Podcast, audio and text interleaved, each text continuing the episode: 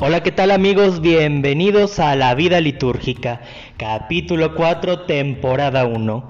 Después de estos días de descanso, retomamos nuevamente esta formación sobre qué es la liturgia. Pero antes de empezar, quisiera recordar que el día de hoy, 31 de julio, celebramos a San Ignacio de Loyola, fundador de la orden jesuita a la cual pertenece el Papa Francisco y uno de los principales promotores de la contrarreforma.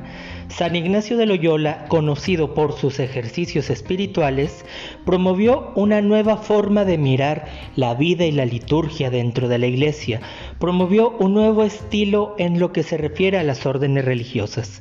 Hasta la fecha, la orden jesuita es una de las órdenes más importantes dentro de la Iglesia. Y una vez dicho todo esto, comenzamos. En el capítulo anterior comentábamos sobre la historia de la salvación. Veíamos cómo esta historia de la salvación en la cual el Señor redime a su pueblo, en la cual el Señor constantemente manifiesta acontecimientos salvíficos para salvar a quienes ama, se renueva constantemente nuestra liturgia, haciendo que la liturgia misma sea un acontecimiento permanente de la historia de la salvación, ya que no nos quedamos únicamente en el recuerdo de que en alguna ocasión Dios liberó al pueblo de Israel del yugo de los egipcios, de que Dios mandó a su Hijo para que redimiera al hombre, de que Dios en alguna ocasión eligió a Abraham para que fuera padre de una descendencia. No se queda como un alguna vez, en alguna fecha, en algún momento pasó. No, por el contrario, se renueva a través de la liturgia el misterio de la salvación. Se renueva constantemente este hecho salvífico que nos trae a nuestra vida que Dios salvó a su pueblo, salva a su pueblo y salvará a su pueblo. No se queda únicamente al margen de un acontecimiento histórico como lo puede ser el nacimiento de un personaje o una independencia, una revolución, un cambio político. La historia de la salvación se renueva constantemente y se renueva a través de la iglesia. Y veíamos que de estos acontecimientos salvíficos que el Señor daba a su pueblo, había uno que era el culmen de la historia de la salvación, el momento exacto en el cual Dios redime a su pueblo de una vez y para siempre. Y veíamos que ese acontecimiento era el acontecimiento pascual. Y nuevamente, este acontecimiento no solo se presenta como una ocasión de una vez y únicamente para las personas que lo vivieron. Y es ahí donde radica que no solamente es un acontecimiento, sino también un misterio. Y es por ello que necesitamos profundizar más sobre este misterio, más sobre lo que refiere este momento glorioso en el cual Cristo redime a su pueblo. Sin duda alguna lo hemos mencionado mucho desde el primer capítulo y ya es hora de que profundicemos más. Y es por eso que el tema del día de hoy es la actualización del misterio pascual. ¿De qué manera comprendemos el misterio pascual. ¿Qué sentido tiene el misterio pascual en la liturgia? Pues bien, partamos de que Cristo es el fundamento de la liturgia. En Cristo se fundamenta nuestra liturgia y nos da sentido a una liturgia cristológica que constantemente nos lleva al misterio que Cristo nos da. Un misterio que se actualiza y un misterio que se renueva. Más aún, el misterio pascual tiene dos vertientes del fundamento cristológico, el acontecimiento histórico y el rito festivo permanente. Un acontecimiento histórico que podemos señalar como el momento en el que Cristo viene al mundo para salvarnos, y un rito festivo permanente, ya que el misterio pascual no se queda únicamente en la celebración del sábado de gloria o del domingo de resurrección, sino que cada domingo y cada celebración eucarística es una extensión de esta celebración pascual. El misterio pascual de Cristo es un acontecimiento histórico que abarca su pasión, muerte y resurrección. Un acontecimiento histórico que nos pone desde el momento de la oración del huerto de Getsemaní hasta el momento glorioso en el cual Cristo sale de su sepulcro. Este misterio tiene dos dimensiones, una dimensión humana y una dimensión divina.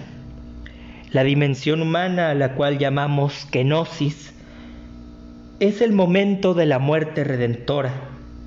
Es esta dimensión en el cual es el tiempo de una humillación, una humillación hasta la muerte y muerte de cruz. Cristo siendo Dios, Cristo siendo el Verbo hecho carne, se humilla por nosotros para morir por nuestros pecados.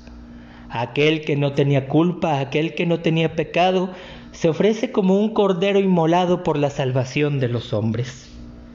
De esta manera podemos ver cómo esta kenosis, esta muerte redentora de Cristo, esta humillación que Cristo hace de sí mismos, nos presenta este primer momento del misterio de la salvación.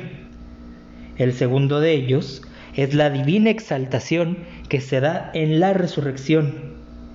Ambos momentos son entendibles únicamente desde la cruz, ya que sin la cruz hubiera sido imposible que Cristo se humillara y se entregara por nosotros, y sin la cruz difícilmente podríamos comprender el misterio de la gloriosa resurrección. Así pues, el misterio pascual es un único acontecimiento de salvación, es único e irrepetible. ¿A qué nos referimos con esto?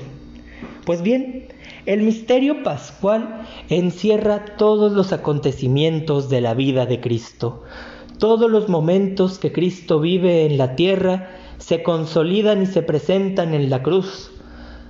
Y también todos aquellos acontecimientos de la salvación que se nos presentan desde el Antiguo Testamento tienen su sentido y su fin en el momento en que Cristo da la vida por nosotros.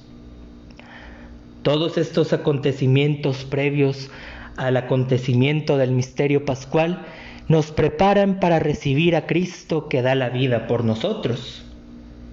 Y es único y repetible, ya que Cristo vino una sola vez al mundo para dar su vida por nosotros. La segunda vez que venga el Señor, como bien sabemos, será en gloria y majestad para instaurar su reino. Pues bien, es importante ver que la muerte del Hijo de Dios es la que destruyó nuestra muerte y su resurrección la que restauró la vida. Cristo destruye la muerte y Cristo destruye todos esos lazos que el hombre tiene y le reprimen para darle una vida eterna. Es su muerte, es su gloriosa crucifixión y su gloriosa resurrección la que nos permite vivir y vivir en plenitud.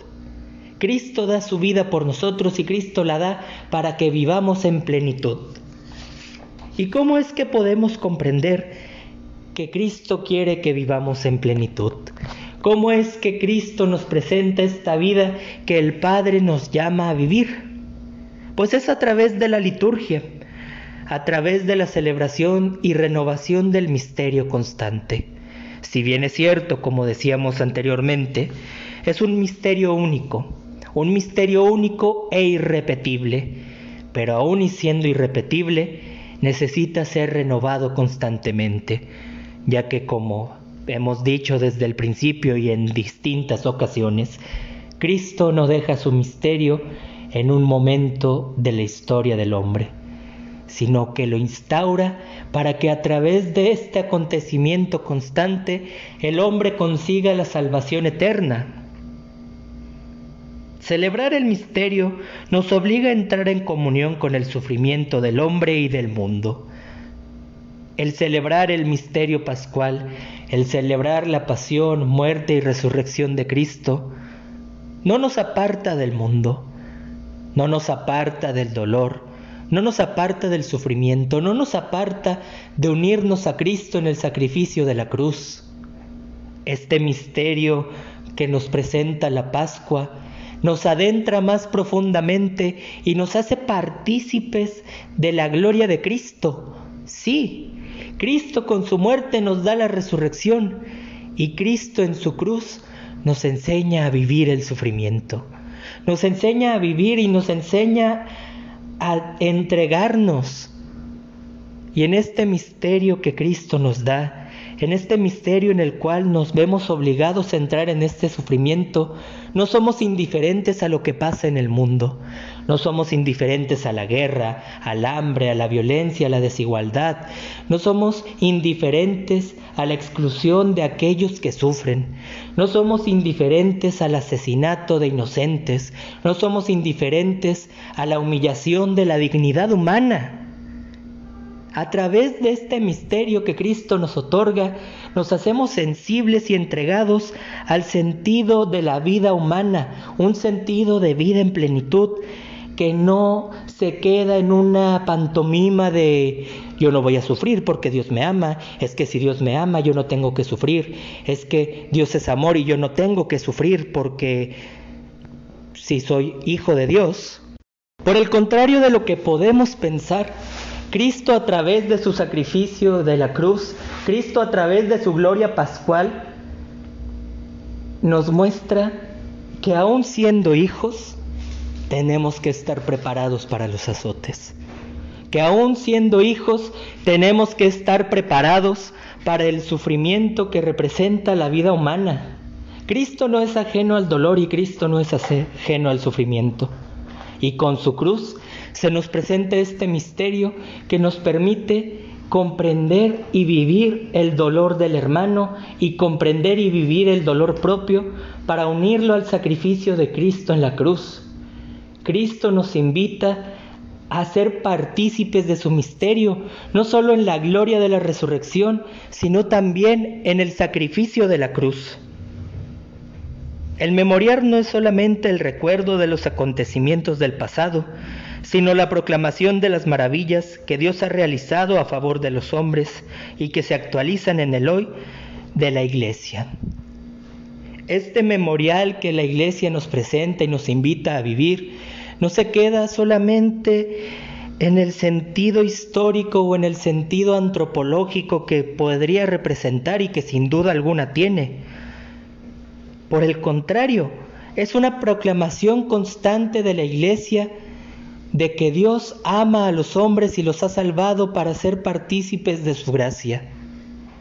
Así pues, de esta manera podemos comprender cómo es que el misterio pascual nos invita a vivir el sufrimiento y la alegría a través de Cristo, cómo el misterio pascual nos invita a entregar nuestra vida y a estar preparados para lo que el Señor nos pide.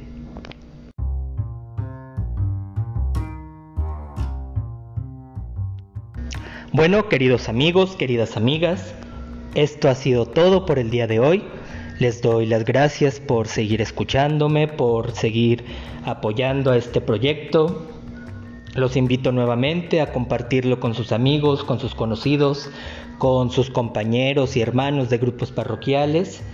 Y si tienen algún tema que les interese que se desarrolle, coméntenmelo, mándenmelo y con mucho gusto lo podemos ir preparando. Esto ha sido todo por hoy. Les deseo un excelente día y que Dios los bendiga. Gracias.